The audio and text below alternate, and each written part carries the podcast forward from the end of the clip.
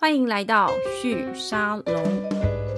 生活的惊喜往往藏在思辨中。嗨，各位旭沙龙的听众朋友们，大家好，我是主持人玉宁。今天的节目我们要来跟大家谈人才的市场。那今天的我们的来宾哦，也是我其实想约蛮久的，但是他们家真的很忙。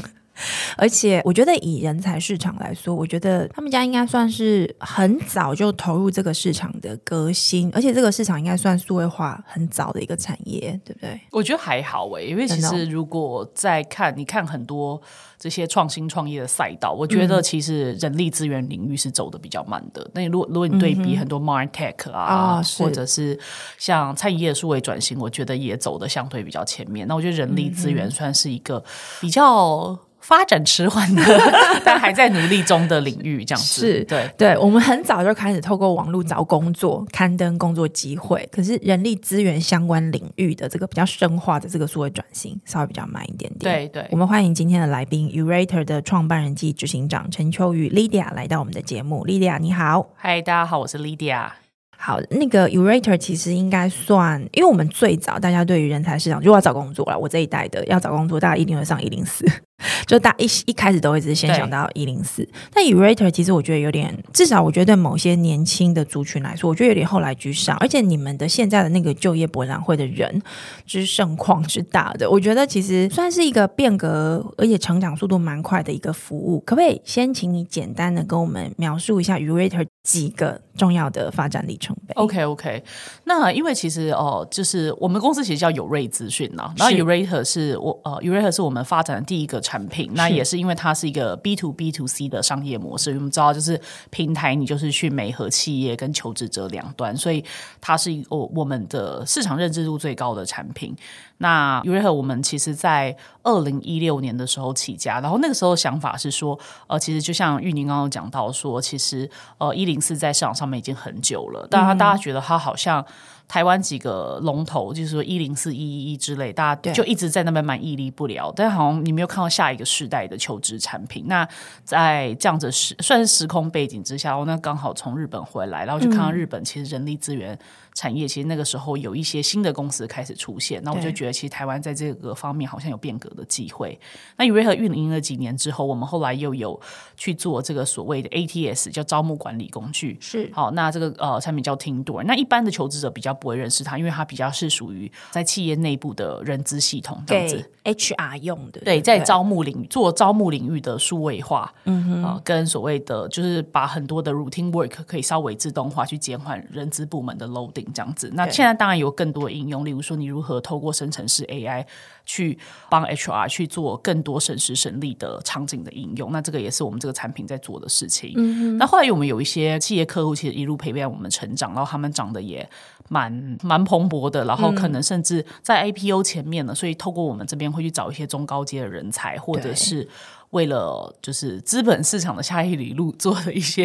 人才布局，嗯、对，那当然还有，因为现在其实会有一些新创公司有海外发展的机会，那也会透过我们去找一些帮他去打海外市场人才，所以我们后来就发展出 Jobmanta 这个中高阶猎才服务。是，那我们大概就主要这三个品牌。那刚刚玉宁有提到的这个就业博览会的部分，其实我们应该也真的是。办的十届有了，我们以前有的时候一年办两次，有时候现在是主要是一年办一次，然后都在农历年前后。那每一次的观展人数可能是在破万人，然后嗯也会陆续的增加了。因为其实也可以跟大家预告一下，因为我们以前都会办小小巨蛋，但是人太多，然后就被赶出来，所以我们今年要立命场地在呃松烟的仓库里面。哇，对，所以其实成长蛮快的耶。因为其实我觉得就业博览会它是属于一个，它不是我们的主要的获利来源，应该这样子讲。然后，但是它是一个我们同事喜欢做的事情，然后跟、嗯、呃企业客户也会觉得说，那个好像是一个嘉年华会这样子的感。品牌活动吗？对，可以这样。对对它有它它有一些品牌效应，然后但最重要的就是说，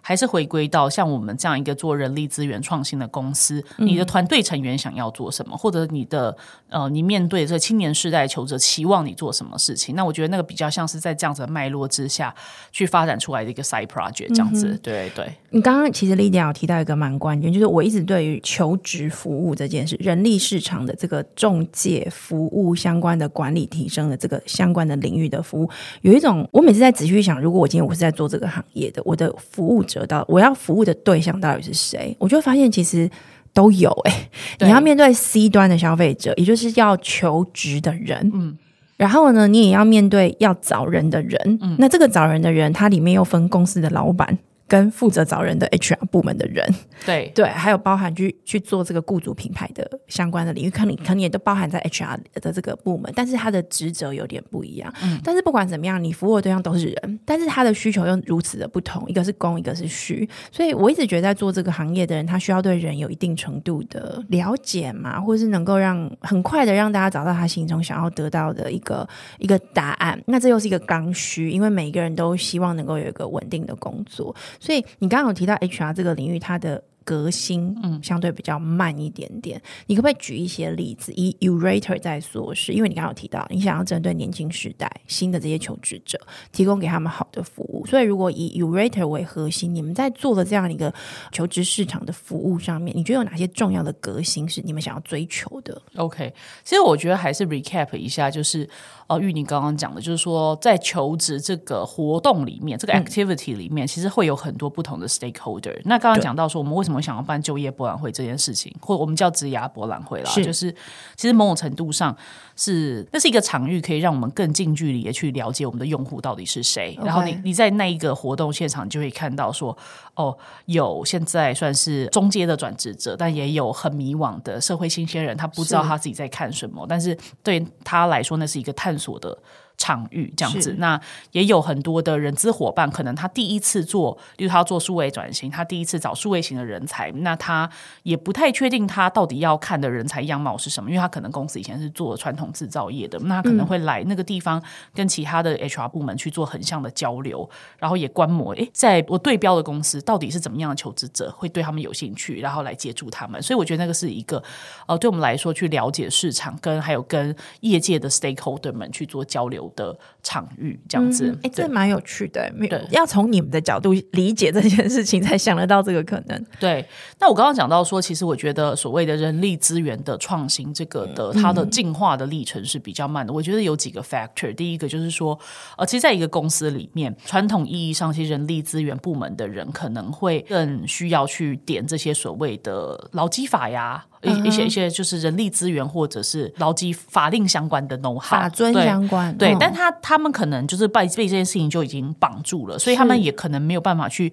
了解太多的数位化工具。是所以你可以想想看，如果在一个公司里面，其实数位化能力最高的人，他可能去做数位行销，或者是做 PM。而不是做招募、招募，或者是说管理部门 in general 的事情。是好，那当然，当然这件事情是相对呃，现在慢慢的在改变，因为其实现在蛮多哦，就是进入人力资源领域的年轻朋友们，其实他们所谓的数位原生族群是，所以这些人的数位化能力也越来越快，所以你会看到说这个领域的变革其实在加速，就是因为有。有热情，然后有数位化能力的年轻人开始加入人力资源的场域。然后另外还有一个部分就是说，其实这几年因为缺工的关系，可能一些资本市场或创投越来越重视，越来越开始关注人力资源相关的题目。但是在我创业的那个时间还没有吗？其实是没有的。你会看到说那个时候，可能就是所谓的资本啊，所以说创投的钱可能是往。呃，甚至是 Martech，或者是例如说像方脑，包括 KKday 哦，这种所谓的生活旅游型的娱娱乐型的平台去流动，而且就是付钱的是 C 端的这种，对对对 对，所以其实我觉得那个，我觉得资本市场的风口一直都在变。那你在创业的时候，当然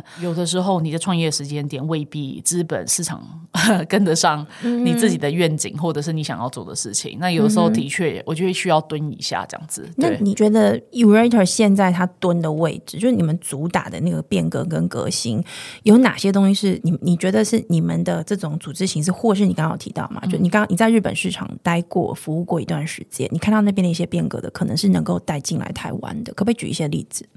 呃，基本上我觉得那个时候我们应该是台湾第一个在倡议所谓的雇主品牌经营的平台。那个时候，其实雇主品牌这个概念可能在日本或者是美国都已经开始发酵，就是说，哎，以前可能是呃企业在选人的时代，那现在是人在选企业的时代，因为少子化的关系，嗯、那你如何用把行销的概念去套用在这个所谓的招募场景里面，然后把 HR 的 activity 做得像行销的 campaign，应该这样讲。所以怎么做？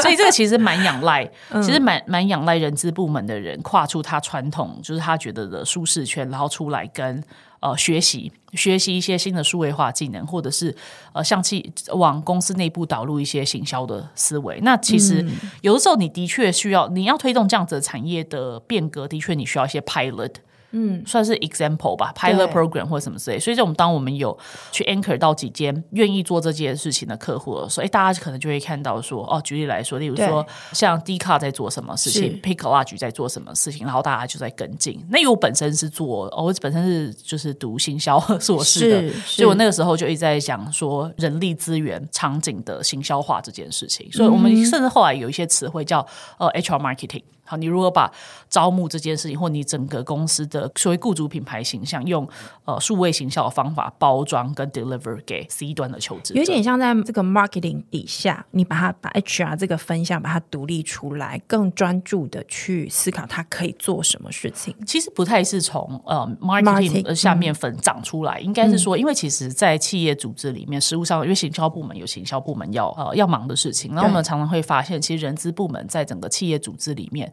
他可能没有办法去要求。哦，行销部门去帮他 support，、哦、所以其实这个时候真的蛮仰赖这个 HR 部门他自己要开始去有一些共学，或者是在参加外面的 workshop 去把这样的技能书带到人资部门。所以应该是 HR 部门他要长出一个新的技能，对，叫做 HR marketing 或 employer branding 这样子。OK，但这件事情我觉得在特别是以制造业为核心的产业的结构社会里面，我觉得它的确是有一点点困难的。对对哦，对，没错，因为可能尤其是台湾的这种科技制造业，可能。有的公司的 business model，它根本就是没有 to C 的 marketing 这件事情，在这样子的企业土壤之下，它要长出所谓雇主品牌形象概念，这就更困难。所以，其实很多的台湾的大公司，其实是在在这件事情上是在看新创公司，是在 follow 新创公司的脚步。啊因为其实他们也会发现说，其实现在的很多年轻人未必会想要去传统的大企业，然后反正很多人喜欢喜欢去组织规模小、扁平的地方。那这些地方他们在做 HR marketing 或者所谓的 employer branding 的时候，其实又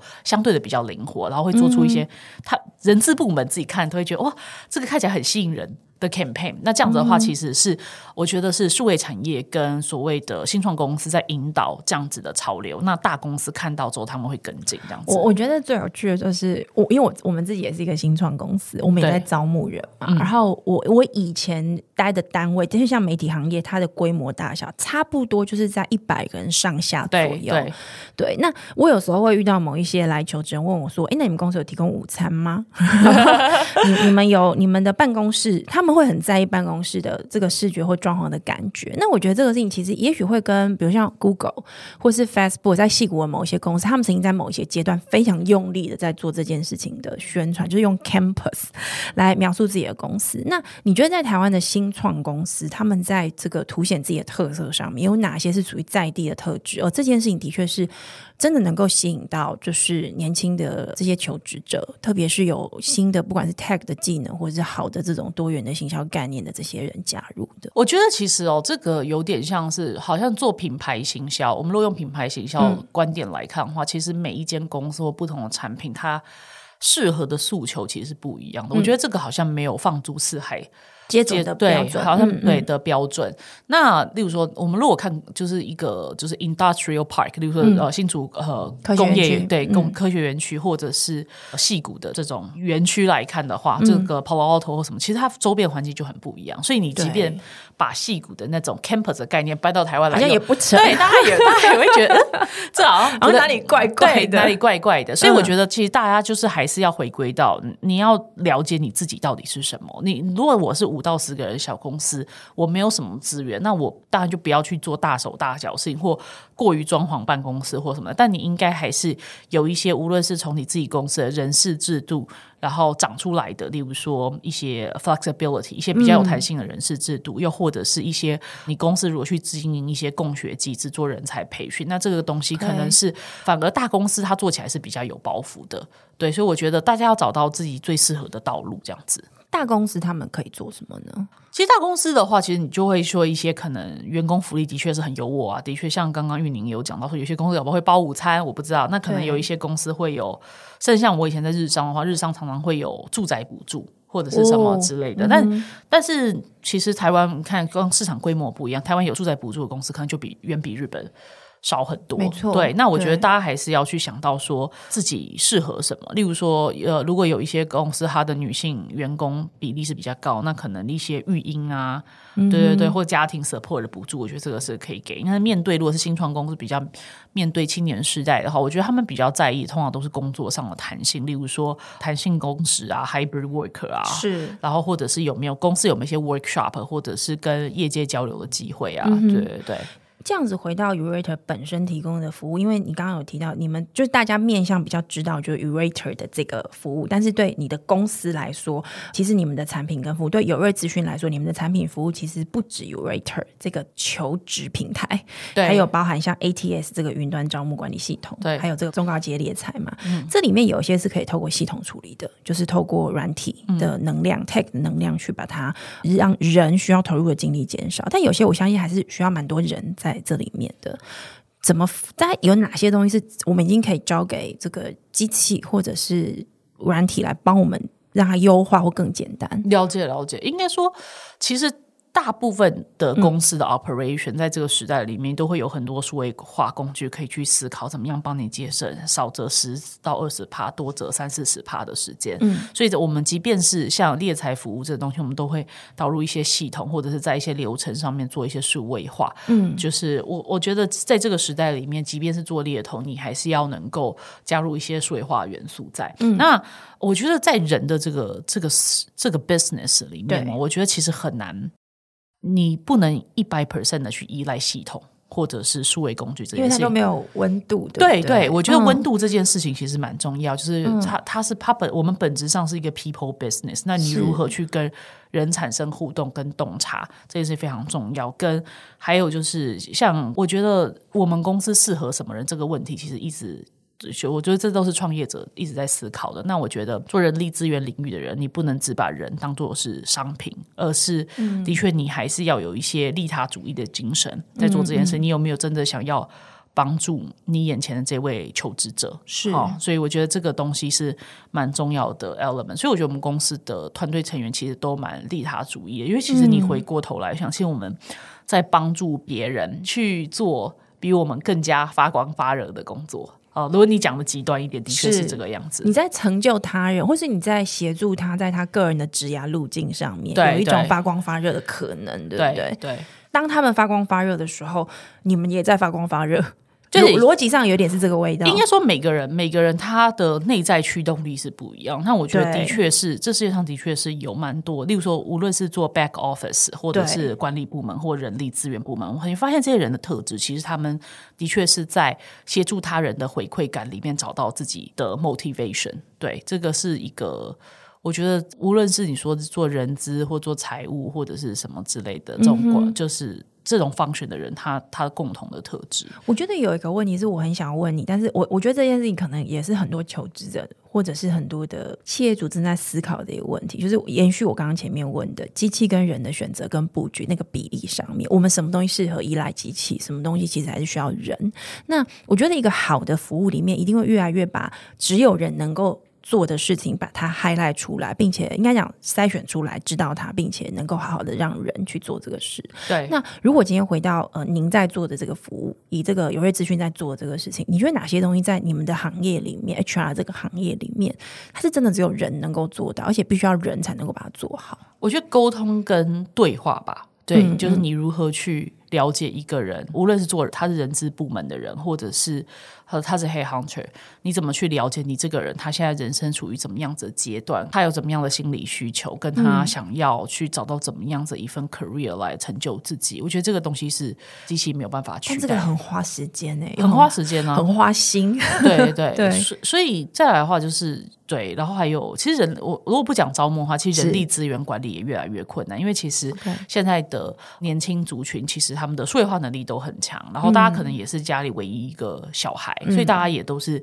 呃独立性或个体性非常的强烈，嗯，嗯，然后现在年轻人可能追求，我们常在讲这个什么 Z 世代、P 世代，其实他们不太追求呃传统意义上的在组织里面的升迁，但那你在传统的人力资源能够提供的 incentive。不太在对应青年时代心理需求的时候，就是薪水，然后无力休假，可能都不够了。对，呃，可能也不是。甚至不是不够的问题，有的年轻人说：“我就是没有要那么高的薪水，但是我想要更多的弹性，哦、我，我想要斜杠。我我宁可你不要给我那么多，你给我多一点自由，这样对之类。这现在现在其实是非常常见的状况，嗯、所以我常常在讲说：，一旦传统人力资源的这个所谓的模型或者是 paradigm 它开始崩解的时候，我们面对新时代的年轻人，我们提供什么人才管理的方法或者是 solution？、嗯、这个东西目前为止感觉大家都还是在摸索的。”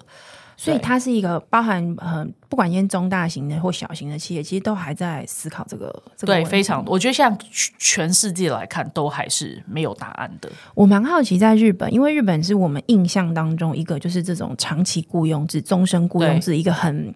传统坚固的一个一个社会。那因为你在日本也工作过，然后你也看过他们社会的变迁。如果我们以日本社会作为一个去观察的一个地域或地方，你你觉得他们他们的社会在这种终身雇佣制崩解的过程里面，有提出一些有趣的解方吗？或应对的方式？我觉得大家都还在摸索，因为其实像尤其是日本政府这些年，他一直在倡导一些人力市场的变革，应该这样讲，嗯、因为他们的高龄少子化也是非常的严重。对，那如何让，例如说以前可能妇女结婚之后就不会再进入职场了，他们如何？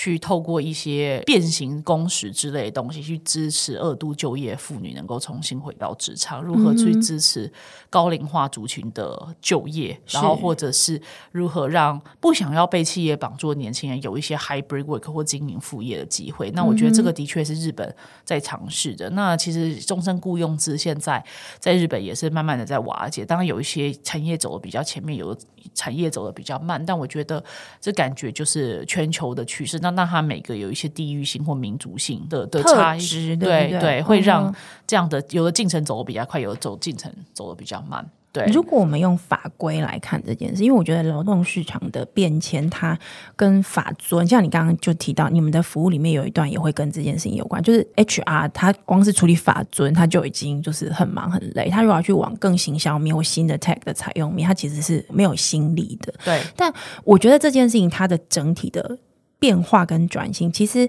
并不是只是说他跳出来去做新的东西，可能在法尊上面也会随着市场的需求慢慢的变动，法尊的。本身的变迁其实也是也是存在的。我不知道，就你的观察，在法规面是不是全球各国，或者是说，我们今天从企业主的角度看，或需求端的就求职者的角度看，你刚刚讲变形工时，我猜会是一个蛮重要，需要让大家去关注的。还有没有其他面向，其实是大家要去思考？其实我觉得台湾在讲变形工时，跟日本讲变形工时可能是两个概念。嗯，日本讲变形工时，可能是如何让。妇女同胞可以在四点半之前下班去幼稚园接小孩。对，那台湾讲变形公司，通常都比较套用在餐饮业。好，他们就需要去排排班，排班，他没有那种，或者是工厂制造业对，这个其实蛮不一样的。对，哎，我可是我觉得你听你这样讲，日本这个我觉得蛮有道理的，它应该对于医生生育率应该有些帮助吧？呃，就是就是这是一个他们想要去做的事情嘛，但但实际上有多少的帮助？我觉得这个还是一个 question 要观察，要要观察，因为我觉得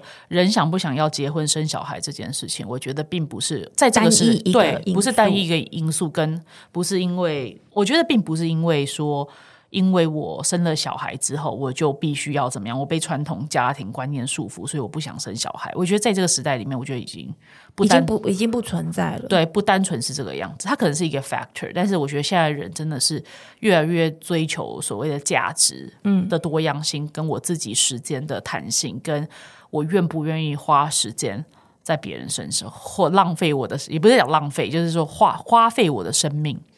在在某一件事对是事情上面。那你们的服务会也包含到需要协助你们的求职者，不管今天他是不是也除了高阶以外，你觉得这种比较是 C 端或年轻求职者，你们要怎么协助他们，陪伴他们去在职业选择上面找到一个适合他们的路？你你会有这样的需求？所以这也是像我们也是会做 Podcast，然后会做很多的网络的，嗯、例如说工具包懒人包或什么之类的，嗯、然后还有办就业博览，其实就是帮助青年世代去做职涯探索。你们本身也在做内容，对，对，对，我们也本身也做蛮多内容的。嗯，对。那这个在你创业初期做 Yourator 这个服务的时候，你你当时就已经想清楚，就是这些都是要做的事。对，因为其实 Yourator 本身就是为想要从以内容策展的形式来做求职平台。嗯哼。好，所以 Yourator 其实大家会说，有没有个 slogan 叫 “You are the creator of your own future”？然后我们就会跟求职者说，这是 Yourator 这个字的来源。来源这比较好解释，但其实因为当初其实是想从 content curation 这个概念才产生 Yourator 这个品牌名称。你觉得策展的本质是什么？如果今天谈到策展，其实我觉得策展这件事情，就是说你要，就是当你要呈现优质的内容跟多元的概念给你自己的消费者或者是读者，嗯、然后让他去认识更宽广的世界。对，嗯、对。其实我有时候觉得有一些科技很科技化的策展的方式，例如说他如果用 AI 或者用什么演算法，其实你只会看到相对相对类似的内容。对。可是他是不是真的触动人心？可能有有一部分的人嘛，因为他的确还是有一部分精准度。有人会一直看到他想要看到的东西，但是我觉得这个跟所谓的拓展视野跟多元性其实未必是一样的。那这样对你而言，你们的团队的组成，它的职能是不是也会跟大家一般想象的这种，比如说像顾问啊，或者是单纯的中介，其实？不太一样，就是我们公司的就是 consultant，就是在。他本因为我们本身猎猴服务只是其中一块了，我们并不是全部的人都是这样子的构成。是我们公司 consultant 的确，他要很能够跟得上这个新创跟数位科技发展的脉络，然后他又能够讲得出来每一间公司之间的差异性是什么。对，例如说，同样是做线上教育平台，你要怎么跟你的，你怎么跟求职者解释 PressPlay 跟哈好跟 SendKnowledge 差别是什么？差别是什么？对对对，这他他们要怎么知道？你知道这有两个难度哦。就是如果在听我们节目的人，应该比较有感觉。就是第一个，这些公司都很年轻，嗯。第二个就是他们每年都在改变，嗯。然后第三个就是这个市场的竞争者有时候还会变来变去，嗯。所以他就必须要能够一直 update 这些相关产业讯息。你，你必须要是喜欢这类讯息，跟喜欢一直去。Follow 这些产业 news 的人，如果你不喜欢的话，你只会觉得你追的很累啊。嗯，对对对，嗯，这样的 consultant 的，就是说他的经验跟年资，他年不年轻，或者是说他他的工作经验的长短，你觉得会影响他做一个好的 consultant 的这个差异吗？应该是说求职者有百百种，对，好，所以。通常 consultant 的团队组成一定不能太单一，就不能只有一种，对，对不，能要一种，嗯、因为其实你就是要去 服务这社会上形形色色的人，然后每个人都会找到属于自己的群众。对，所以如果今天我是一个刚毕业的这个大学生，应届毕业生，我我我想要得到一些稍微比较一对一的这种服务。在这个市场上是有这样子的这种职涯服务的吗？呃，其实我倒也不觉得。如果你是应届毕业生的话，嗯、其实我不建议找一对一的职涯。那他需要怎么想？我觉得他需要的是社群跟社会的参与，因为其实当你还在就是形塑你自己对于职场或者是对这个社会认知之后，嗯。你去找一个一对一的 consultant 跟你讲这些东西，他只会就你你你的脉络或思考容易被他牵着鼻子走啊！你要怎么去判断他跟你讲的东西到底是不是第一个是不是你需要的，或者是你想要的？你能够对话的基础不够多，是不是？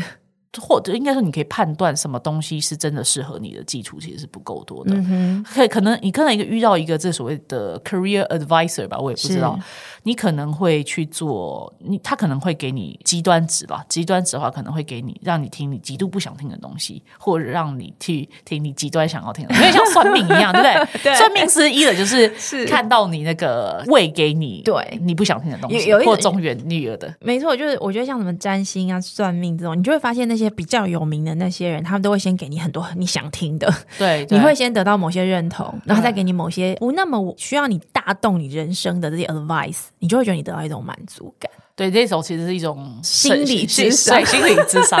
但是其实有有一些我们身边有一些朋友，他们在做的是些，他不是直接给你 advice，他是例如说透过一些牌卡、啊、或者是.呃测评之类，让你多了解你自己。那、嗯、比较像是一个陪伴教练的，就是引导吧，引导跟探索的 workshop。我觉得这一类是可以多参加，但是最重要的是，我觉得还是你要去多参加社群，嗯、然后或者是哪怕你去餐饮业打工。也好，好，对，你就会遇到社会上形形色色的人，然后你就会知道说，别人的这世界上有很多人的人生长得就是真的是。人生样貌百花齐放，但你如果只有在校园里面接触你的同学，其实你会活在一个相对比较狭窄、跟同质性很高的世界。我自己这样觉得，我觉得这很妙。你有提到一个我在观察的社会现象，我觉得，我觉得现在我遇到一些比较年轻的朋友，就像你刚刚讲的，他可能家里就他一个小孩，所以他也不会在很年轻的时候被有一个经济压力要到处去打工什么的。所以我觉得我遇到的年轻同事或者年轻的朋友，打工经验不一定真的那么多。可是他们会参加很多活动，嗯，对。那这个事情其实我在观察的时候，我我觉得那个社会化，或者是说你刚刚讲的去理解不同的职涯人生道路的那个体验，其实是不太一样。对。但同时，他们这个时代也。的确有比较多的机会能够斜杠，或甚至我觉得未来不能够斜杠的人会比较辛苦一点点，因为就业市场一直在改变。你觉得这样子的落差，对于现在这个时代的年轻的求职者，以及要去招募这一群年轻求职者的 HR 或者是雇主来说，大家的新的平衡有可能用什么样的方式去找到呢？其实我觉得这很难讲，因为其实对于、嗯、的确对于某一些公司来说。这样子就是就刚刚讲的，就是他他的生活相对单纯的求职者，可是也是有企业是需要的，对，跟很早社会化在外面打 就是 打工很久，打工很久的，或者他社会化程度比较高的年轻人，其实有一些产业也是需要。我觉得这很难讲，就是我人才招募这件事情，就是说。这世界上没有所谓的到底是什么是最好的工作，只有相对适合你的工作，嗯、跟也没有什么是最好的人才，而是这个人到底适不适合你，他 culture fit 或技能数或他的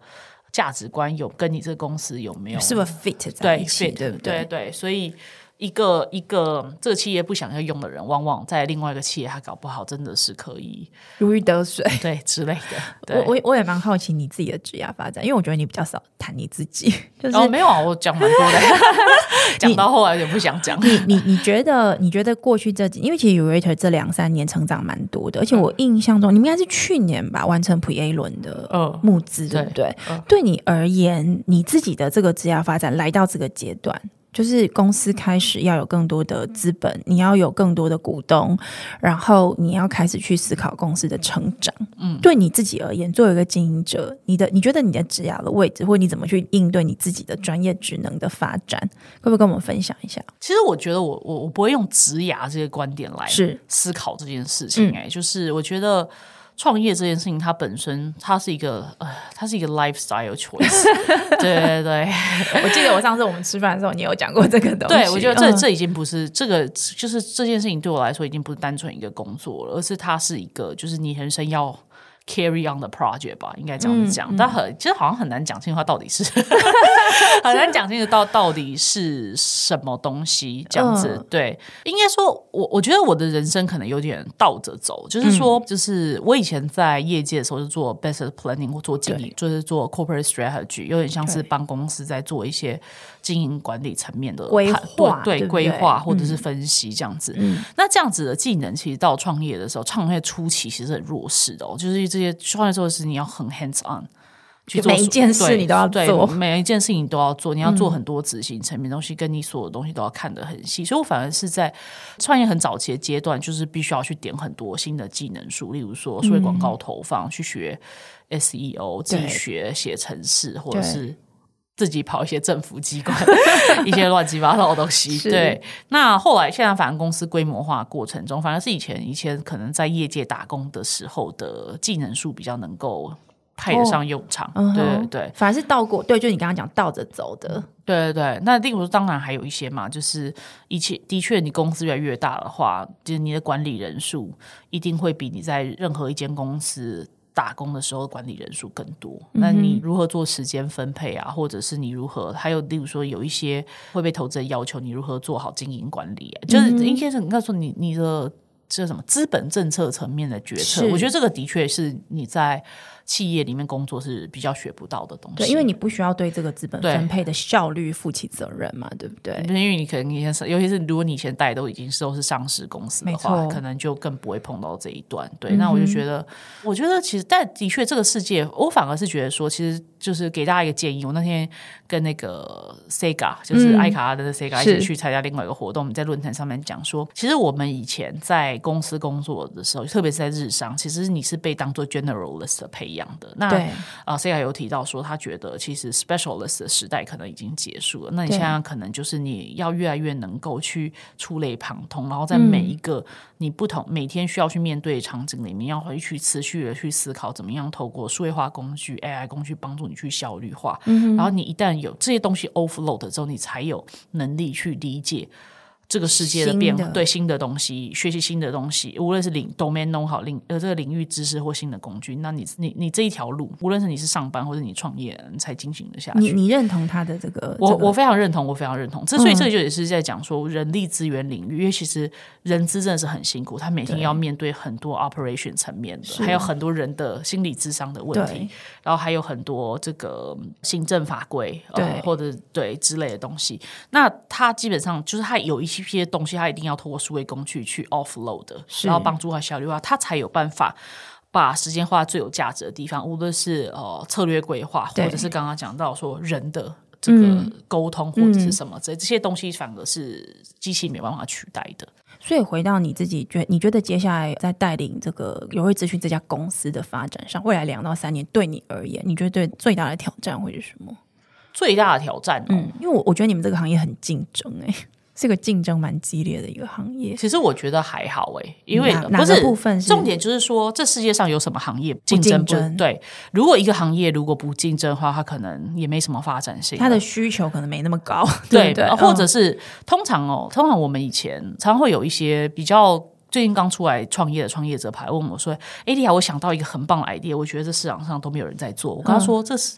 嗯”这个基基本上地球有六七十亿的人口，然后有这么多的公司。如果有一件事情是没有人在做，你最好要小心。你最好要想，对，可能我觉得那件事情是有猫腻的。这些有这么多人，这么多聪明的人，跟这么多的公司，无论是新创公司、新的创业者，或者是大公司，他要投资新的领域，或他要做转型，所有的这些叫所有的 possibility 都被人都被人家想过了。嗯、那你要、嗯、你要怎么样？到底有什么东西是没有人家没有想过的？嗯。我我觉得，如果是没有竞争，或者是没有人在做的事情，这其实是一个很危险的 trap。对，没错，对，是。所以回到你的，你接下来的目标跟发展，你觉得有哪些是你接下来要面对的挑战？你或者是有瑞资讯这家公司，我觉得在这个世界上，现在最大的挑战可能是世界的这个 volatility，比如说 VOCA 或者是什么之类。嗯，大家其实在讲一件同一件事情，就是这个世界的情势变迁、外部环境变迁。实在是太快了，那你要怎么？其实我觉得已经快到你没有办法去 forecast 了。对，没错。对，例如说，怎么你怎么就知道说，哎，突然就一个战争，没错。好，然后突然这个什么美股又怎么样？或者你没有办法 forecast 这件事情，那你只好去做好，就是。你自己心态层面上，或者你组织的所谓的 flexibility 上面，它必须要能够很能够的去适应这个时代的变动。所以你刚刚讲的还好，应该是说，就是你要去预测一个什么事情，然后也不是这个状态。对，我觉得没有，就是我觉得这是，我觉得这个时代是已经没有办法被 forecast。所以就是关键的挑战可能是在于，如果明天突然发生一件大事，你能不能够心心平气和的想好？我觉得可能没办法心平气和，但你可能 panic attack 一下之后，还是会会处理。对，这个这个事情，我觉得应该是所有的人都需要面对的，包含在就就业市场上面，我猜很多的这个雇主也会希望他的雇佣的人这个能力也要具备，会比较好，对，对不对？对，而且职场工作的这个所谓的变迁这件事情，也不再是以前想的，就是说哦，你一个工作一定要做个三四年、三五年。你才不会被视为是不会跳来跳去的人。这个东西，它的很多的价值正在变动当中。嗯，没有人知道这个世界明天会变成什么样子，或明年会变成什么样子。好，如果只有接下来就是我想要请你给我们的这个听众朋友在创，我们因为我们的听我们节目的人比较多，会是要去思考怎么样创业，想要创业，或者说在创业经营上面，他要去怎么样思考他的团队的成长，或者是想要加入新创公司的人，会是我们节目会特别想要去服务的对象哦。那针对这几种人，如果针对求职或者是招募人才上面，我想请你给他们最后一个简单的建议，怎么样去思考他的下一步会会怎么会比较好？其实我觉得这个时代，无论是创业者或者你刚刚说求职者，我觉得其实在这个时代里面，每个人都很容易去过度关注外部的讯息，但是过度。低估自己向内探索的历程，因为这是一个资讯爆炸的时代，包含个人，对，就是包含个人，就是你因为你会一直去收集很多的资讯，对，好，因为这是时代就是资讯爆炸，然后你会很很难去追到所有的发展的 trend 或者是什么之类的，嗯嗯嗯，但是其实有的时候你可能要。呃，往内做一些探索或 inspection，就是你自己，你是一个怎么样的公司，你是怎么样的创业者，或者是你到底是一个怎么样子的人？嗯、那我觉得这个多了解自己啊，这个这自己可以是公司啊，可以是创办人，可以是求职者，但你可能要更。理解你自己之后，你才知道，在这个瞬息万变的世界里面，你到底要寻找的是什么？这样子有一点像刚刚你在说 Yourator 有瑞在做的事情来比喻的话，你们想要做的事情是在这个过程当中要有一些利他的想法。要去成就他人的职涯，或者是职业，或者是团队的成长，这可能是两件事情。因为刚刚讲说，那个是我们自己团队营运的时候，或者招募想要的人格特质嘛。对对对对。然后，呃、那所以有瑞自己的这个自我探索，或您自己的自我探索，对，这个是这个是我那个是我思考过的答案。就我们团队的确是蛮需要利他主义的，嗯哼，的人群哦，利他主义，然后喜欢这个数位产业，然后喜欢学习跟吸收新。心智的人，但未必每一个企业都需要，每个人都需要是长长成这个样子。那个是有瑞的答案，但是对，那是我们答案。但是每个人你要自己找到你自己属于你自己的答案。是，而且我相信现在有非常多的工具，就像你刚刚谈到的，包含你们的这个陪伴人才的这个过程，其实也是不是告诉他答案是什么，嗯、是陪他，不管是透过一些评测或者是一些咨询讨论的沟通的方式来理解他的内在。嗯，他他最他最想要得到的答案是什么，或者他最想。想要去探寻的问题可能是什么？嗯、这个我觉得就是很回到，就是这这真的不是单纯的软体或者是科技，嗯，能够解决的问题。对，这个世界上最没有、最最有价值的事情，往往是没有办法靠 AI 跟工具去解决。对是，谢谢 Lydia 今天在我们的节目里面跟我们分享关于有瑞资讯大家比较熟知的这个 Yourator 的创办的一些经验，以及最重要的，其实今天谈蛮多是关于现在的就业市场跟求职市场的一些特性跟特质哦。我我我很我觉得我非常非常认同你刚刚讲的，就是说没有人能够预测未来，嗯、没有人能够预测明天，所以关键其实是最重要的能力是你能够去小小 panic 一下。就能够去应对这个变局的这样子的一个能力，嗯、不管今天你是雇主或者是你是就业工作者，嗯嗯，好，谢谢 Lydia，也谢谢大家收听我们今天的节目。如果你喜欢我们的内容，可以在 Apple Pocket 上面给我们五星评价，还有在各大平台按下追踪，也欢迎在 Instagram 上面搜寻 Sunrise Medium Podcast，追踪更多我们关于节目更新的消息。我们下一集再见喽，拜拜，拜拜。